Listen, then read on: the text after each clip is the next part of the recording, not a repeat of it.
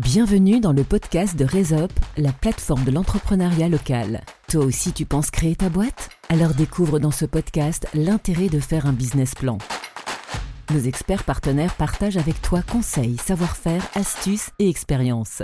Ils décryptent les ateliers qu'ils animent dans notre parcours Réussir sa création. Avec eux, tu vas découvrir l'univers de l'entrepreneuriat et les étapes clés avant de te lancer. Bienvenue dans le podcast de Resop, la plateforme de l'entrepreneuriat local, pensée par et pour les entrepreneurs du nord de la Haute-Savoie. Aujourd'hui, on parle de communication, c'est l'atelier 6 du cycle Bâtir son projet. J'ai le plaisir d'accueillir Amandine Picot, cofondatrice et gérante du Poulailler. Bonjour Amandine. Bonjour. Et Thomas Mexem, fondateur de l'agence Waou. Alors avant de rentrer dans le vif du sujet, pour mieux faire connaissance, peux-tu Amandine nous présenter ce qu'est le poulailler? Oui, bien sûr. Donc, euh, le Poulailler est une agence de community management. Donc, en fait, ça regroupe tout ce qui est la gestion et l'animation des réseaux sociaux. Voilà, donc des divers médias sociaux comme Facebook, Instagram, LinkedIn, TikTok, etc. Alors, Thomas, Waouh alors Wahoo, c'est une, entreprise, euh, une agence de communication euh, globale, euh, stratégique globale, où on parle d'abord de stratégie, de messages, mais après on s'occupe de rédaction, de graphisme et de développement de site internet. Alors, comment bien communiquer? Telle est la question. Et cette question, il est important de se la poser dès la structuration du projet de création ou de reprise d'entreprise. C'est-à-dire quand on travaille son business plan, puisqu'il y a notamment un lien direct avec le positionnement marketing de l'entreprise et le prévisionnel. Alors, qu'est-ce qu'une stratégie de communication? À quoi sert-il?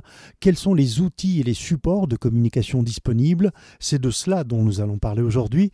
Mais avant de rentrer dans le vif du sujet, j'ai quelques questions un peu plus personnelles à vous poser parce que chez Resop, chaque partenaire expert est un membre à part entière de la communauté. Amandine, qu'est-ce que tu aurais aimé savoir sur ton métier ou sur l'entrepreneuriat en général quand tu as commencé? Euh, ce que j'aurais aimé savoir, je crois que c'est qu'on a le droit à l'erreur. Voilà. En tant que chef d'entreprise, on se met beaucoup de pression euh, en pensant que voilà, on se doit d'être parfait, mais non, on a le droit de, on a le droit à l'erreur et le savoir euh, nous fait décompresser d'un coup et ça fait du bien. On apprend au fur et à mesure de l'entreprise également. Exactement. Exactement. De toute façon, on ne peut pas tout savoir. chef d'entreprise, c'est pas, il n'y a pas d'études, il n'y a pas de formation. on apprend par soi-même et c'est une très belle aventure. Alors euh, Thomas, de ton point de vue, quelles sont les, qualités qu'il faut avoir pour être un bon entrepreneur? Euh, bah, En tout cas, euh, celles qui m'ont servi à moi. déjà, moi j'ai eu la chance de ne pas avoir fait d'études, alors du coup j'ai rien eu besoin de désapprendre, c'était beaucoup plus facile, j'avais un disque dur qui était vierge, donc j'ai fait comme je pensais sans me poser beaucoup de questions. ça peut paraître bête, mais c'est bien, parce que du coup on part sur quelque chose de simple sans se poser de questions. Et après, il y a une qualité, je sais pas si c'est une qualité ou pas, et que je trouve qui est complexe, c'est d'apprendre à écouter sans écouter. Ça veut dire, euh, euh, on entend beaucoup d'avis divergents quand on se monte à son compte. Il y a toujours qui donne, tout le monde qui donne son avis, euh, alors qu'en fait, il faut apprendre un peu à avoir confiance en soi, s'écouter soi-même, tout en sachant d'où viennent les beaux conseils. C'est un peu compliqué. Et si j'avais vraiment une recette particulière, je la donnerais volontiers. Mais ça, j'ai l'impression que c'est un peu un feeling à, chacun de, sentir les bonnes personnes qui sont aptes à donner les conseils et savoir rejeter certaines autres, certains autres. Même moi, euh, j'ai fait un moment que je fais de l'entrepreneuriat et je pense que si demain, si aujourd'hui on était venu me si en 1975 on était venu me dire oui je vais inventer l'ordinateur personnel, je aurais peut-être pas cru. Et heureusement qu'il y a des gens qui ont cru en eux. Euh, donc euh, c'est peut-être ce qui est plus compliqué dans l'entrepreneuriat. Les derniers qui ont parlé n'ont pas forcément raison. Exactement. Alors on va parler ici dans cet épisode de communication et de marketing. Thomas, quelle différence on pourrait faire entre le marketing et la communication justement? Oui, alors ça c'est une question qui revient souvent en tout cas. Euh, en fait, il c'est pas une, qu'il y a une différence, c'est que c'est absolument pas la même chose. Le marketing, c'est ce qui vient chapeauter dessous euh, tout le, tout. Euh, en fait, le marketing, si on le prend dans, son, dans, sa définition primaire, ce qu'on appelait les 4 P, le marketing mix, qui était le produit, le prix, euh, place et la promotion. Euh, la promotion étant la communication, donc la quatrième roue du carrosse du marketing. Mais une personne qui fait euh, du marketing, elle va d'abord venir analyser le marché, se dire tiens, je pense que ce serait bien que je crée tel produit ou tel service. Après, elle va se poser la question de tiens, à quel prix je vais vendre ce, ce produit ou ce service. Donc elle va dire est-ce que je fais de l'écrémage, je vends très cher, j'en vends peu, ou est-ce que je fais du mass market, j'en vends beaucoup avec très peu de marge? Et après, il y a un monde entre les deux. Après, elle va réfléchir au place euh, qui est l'endroit où elle va le vendre. Est-ce que c'est de la vente en réunion? Est-ce que je vais vendre dans mon magasin? Est-ce que je vais avoir un commercial qui va se déplacer euh, pour vendre? Euh, voilà, toutes ces questions-là. Et à la fin, une fois qu'elle a bien réfléchi à tout ça, elle va se poser la question de comment je vais le faire savoir, c'est-à-dire la communication. Ce qui est un peu la partie cool de toute la démarche du, marketing, mais qui pour moi reste secondaire, et je parle ça alors j'ai une agence de communication, elle est importante, mais de toute façon, si tout n'a pas été bien pensé avant, on peut communiquer tout ce qu'on veut, ça ne marchera pas. Et le plus important, c'est d'avoir bien eu la réflexion de qu'est-ce que je vends, euh, à quel prix je le vends, où je le vends, et après la communication, elle va forcément être beaucoup plus facile. On ne peut pas entreprendre sans communiquer naturellement. Exactement. Alors on reste dans le monde de la communication qui est incontournable dans le monde de l'entreprise. Comment ça marche? Eh ben, comment ça marche? Alors, s'il y avait une recette hyper simple euh, qui marchera à tous les coups, hein, ça se serait depuis longtemps, mais en tout cas, nous, ce qu'on conseille chez nous, c'est de travailler la marque. Alors, pourquoi travailler la marque? Euh, Pourquoi c'est un peu plus euh, important? Et qu'est-ce que c'est que travailler une marque? Donc, travailler une, une, marque, en fait, c'est d'essayer de faire en sorte que le consommateur vienne chez nous, pas pour le produit ni le service, mais pour vous. Et pour que ce soit ça, il faut appliquer une chose qui est essentielle, c'est déjà réfléchir à nous-mêmes, à notre propre faculté de consommateur. Ça veut dire que nous, quand on consomme une marque, et eh ben on le fait assez instinctivement. Donc maintenant, il faut essayer de réfléchir à pourquoi à chaque fois qu'on consomme quelque chose, qu'est-ce qui nous a amené et qu'est-ce qui a fait qu'on a choisi cette marque plus qu'aucune autre. Mais pourquoi on a choisi cette bouteille de lait au supermarché, pourquoi on préfère telle marque de fringues, telle marque de voiture, et essayer de démonter tout ça et de remonter vraiment aux sources de qu'est-ce qui nous a amené à faire ça. Et en fait, euh, le but d'être de, bon en branding, euh, c'est de, de, faire vraiment en sorte, ce que je disais, de, pousser les gens à ne plus venir chercher chez vous votre service, mais vous, euh, vos valeurs, l'identité de la marque, qu'est-ce que vous allez mettre en avant. Donc après, ça a plein d'avantages de faire ça. Ça veut dire que les gens discutent beaucoup moins le prix. On n'est plus toujours en train de faire des devis parce que les gens, ils ont envie de consommer chez vous et pas absolument pas ce que vous, ce que vous vendez. Et euh, le branding en application, c'est euh, de réfléchir un peu à son nom, d'avoir un nom qui est cool, qui en dit non sur la marque, d'avoir une, identité graphique euh, poussée, assez intéressante, qui, qui donne envie à des gens d'adhérer un peu à vos valeurs, d'avoir un ton rédactionnel, d'employer le storytelling et de raconter des belles histoires à, vos, à tous ces gens-là. voilà il faut bien euh, comprendre qu'il faut être accompagné. Comme on dit vulgairement, chacun son métier, et, tout, le monde ne peut pas se poser ces bonnes questions, justement. Bah, au moins se faire accompagner pour avoir après ce qui il y a des gens qui ont instinctivement eu les bonnes choses, euh, parce qu'en fait, quand on parle de communication, on intellectualise un sujet euh, qui, dans notre vie tous les jours, agit sur notre quotidien sans vraiment qu'on se pose de questions.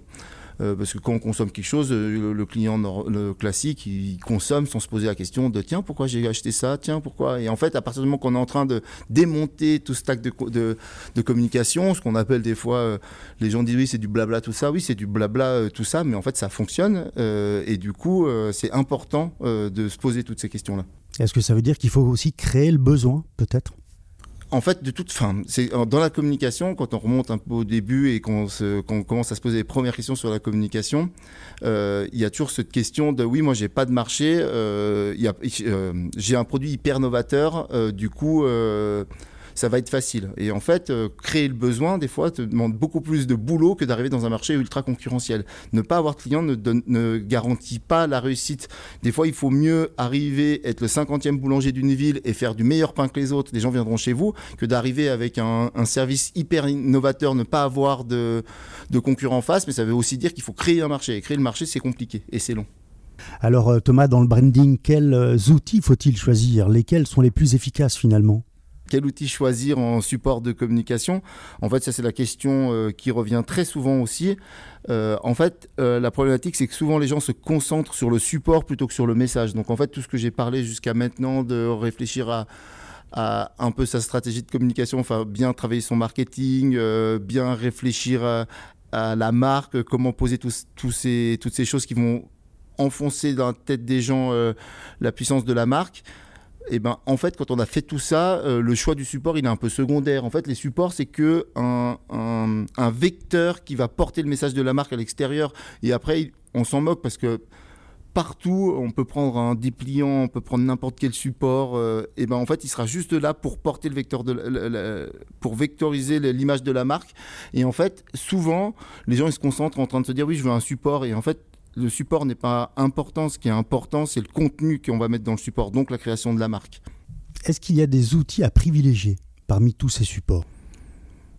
Non, moi je considère. Enfin, en tout cas en termes de coûts, c'est bien d'essayer de digitaliser au maximum, mais à partir du moment que tout le monde digitalise, ben, c'est important d'essayer aussi de penser print et papier, parce qu'en fait, il y a des vrais trucs hyper intéressants à faire en papier. À partir du moment qu'on vit dans un monde 100% numérique, ben, c'est cool d'avoir un bout de papier. Enfin, on va prendre l'exemple des vœux. Euh, maintenant, on reçoit que des vœux numériques. Ben, si d'un coup, tu reçois une carte euh, en papier, ben, du coup, tu te différencies. Et de toute façon, la communication, c'est juste ça, essayer de se différencier, de placer la marque. Euh, dans la tête des gens d'une façon différente. Alors on parle beaucoup de site internet. Est-ce que le site internet est toujours obligatoire ou pas? Ben c'est pas une question d'obligation. Euh, en fait, on a souvent cette question aussi euh, est-ce que euh, on est obligé d'avoir un site internet et des réseaux sociaux? Ben, En fait, c'est deux choses complètement différentes. Le site internet, il vous appartient. C'est quelque chose de fond. C'est une vitrine qui est ouverte 7 jours sur 7, 24 heures sur 24. Les gens peuvent y venir.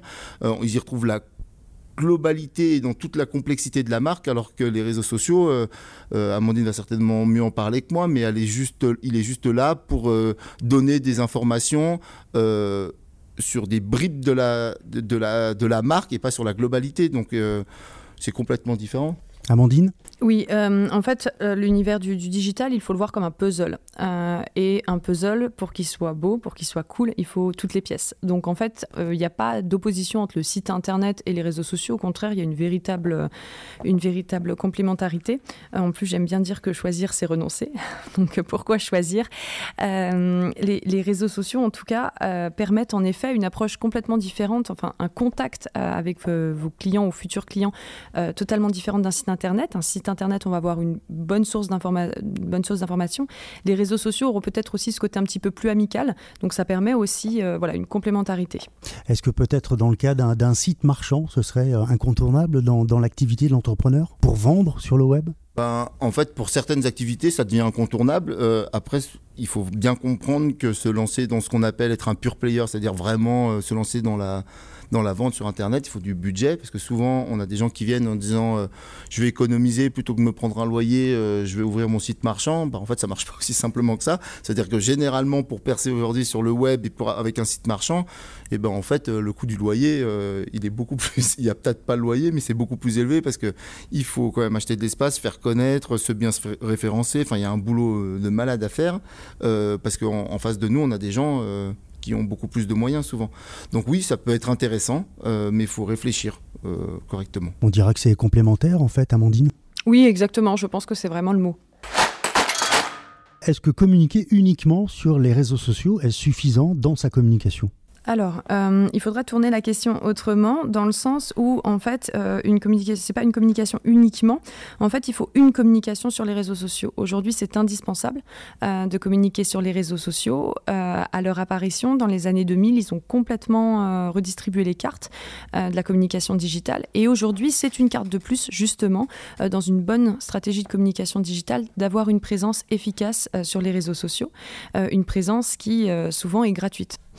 Il faut peut-être préciser également, Amandine, que euh, chaque réseau social a sa caractéristique. Le public n'est pas le même, les façons de publier ne sont pas les mêmes.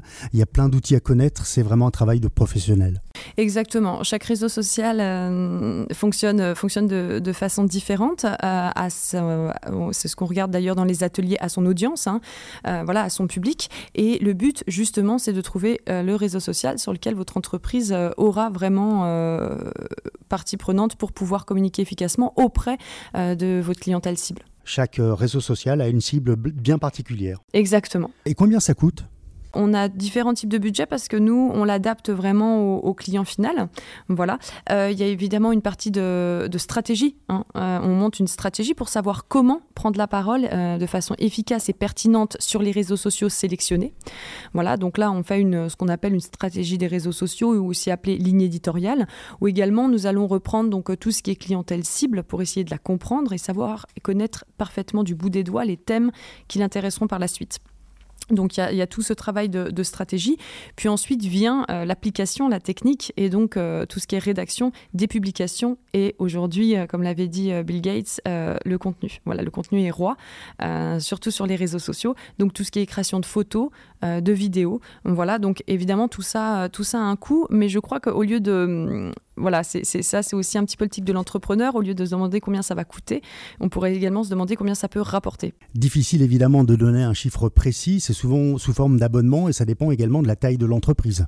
Tout à fait. Ça dépend de ce que l'entreprise veut, euh, ça dépend aussi du budget de l'entreprise, hein. on, en est, on en est conscient. Et par exemple, pour vous donner un exemple très concret, au sein de l'agence, on a tout type de contrat voilà, qui débute d'une centaine d'euros pour aller jusqu'à jusqu'à les 3000 euros mensuels. Est-ce qu'on a toujours la matière pour publier des posts? Alors, euh, souvent, j'ai mon Dieu, qu'est-ce que je vais pouvoir bien dire euh, pour, Comment je vais prendre la parole peut-être plusieurs fois par semaine euh, C'est sûr que si on se connecte et puis on se demande ce qu'on va dire, ça, risque d'être compliqué. En fait, là, et ça, on, l'aborde hein, très concrètement dans, dans les ateliers RESUP, c'est tout ce qui est l'anticipation. Voilà. Il faut créer ce qu'on appelle dans le langage hein, les calendriers éditoriaux pour savoir justement à l'avance qu'est-ce qu'on va dire par rapport justement à la stratégie qui a été préalablement établie, euh, en reprenant les thèmes euh, qui intéressent notre cible. Voilà, comme ça on est toujours euh, certain de la touche en plein Il y a certainement une question qui revient aussi souvent, mais j'ai ma cousine, moi, qui a un compte Instagram, elle peut s'en occuper en fait. Je, le déconseille fortement. Pourquoi? Parce qu'il y a prendre la parole sur le réseau social, voilà, avec son profil, et on peut en effet faire de très belles photos, et ce qu'on appelle même le personal branding, hein, du voilà, des, communiquer pour, pour soi-même. Alors communiquer pour les autres, c'est vraiment un métier à part entière, et c'est vrai qu'il bah, faut connaître tous les ruages pour pas non plus faire de faux pas. Euh, les réseaux sociaux aujourd'hui, on le sait, hein, sont menés par ce qu'on appelle des algorithmes.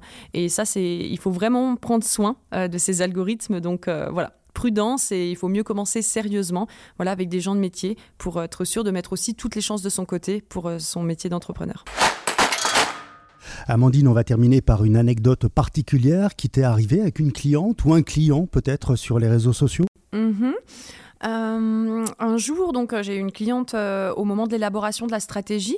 Je, lui demande éventuellement, donc, elle évolue dans le secteur de la coiffure et je lui demande quel thème est souvent demandé lors des premiers appels téléphoniques. Et elle me dit, bah voilà, beaucoup de clients aiment voir les avant-après des prestations, mais j'ai du mal à mettre en avant. quand ils regardent les photos, ils se demandent où est l'avant et où est l'après. Voilà, donc ça, ça lui posait problème et tout le, tout le génie des enfin voilà, des, professionnels qui travaillent avec moi était justement de bien mettre en avant euh, le avant et le après pour euh, éviter à la cliente de réavoir ces questions euh, qui peuvent être un petit peu gênantes et puis aussi qui lui font perdre du temps et le temps, c'est de l'argent. voilà. Eh bien, merci. Merci à tous les deux d'avoir partagé avec nous votre expertise. Pour rappel, Amandine Picot, cofondatrice et gérante euh, du Poulailler, et Thomas Maxem, tu es le fondateur de l'agence Waouh. Vous faites partie des experts de RESUP qui donnent de leur temps pour aider les porteurs de projets. J'espère que le projet de création ou de reprise d'entreprise de nos auditeurs se sera enrichi de nos échanges. Merci à tous les deux. Merci. Alors, en résumé, nous avons vu dans cet épisode que la communication et le marketing sont bien deux sujets différents. Le marketing répond aux 4 P fondamentaux pour l'élaboration de sa stratégie commerciale, à savoir le produit, le prix, la place, c'est-à-dire le lieu de distribution, et la promotion, qui est la communication. Nous avons vu également qu'il est essentiel de travailler sa marque pour attirer les consommateurs, avec un nom commercial qui sonne bien, une identité graphique qui donne envie d'adhérer à la marque et à ses valeurs. Les bons outils pour communiquer sont variés et complémentaires entre le print et le digital, les réseaux sociaux et le site internet. D'ailleurs, l'animation de ces comptes sociaux pour être efficace ne s'improvise pas, elle doit être assurée par des professionnels dont c'est le métier. Tu as la chance d'habiter un des territoires qui cofinance Resop Passe du podcast à l'atelier. Plus d'infos sur. R-E-Z-U-P.org.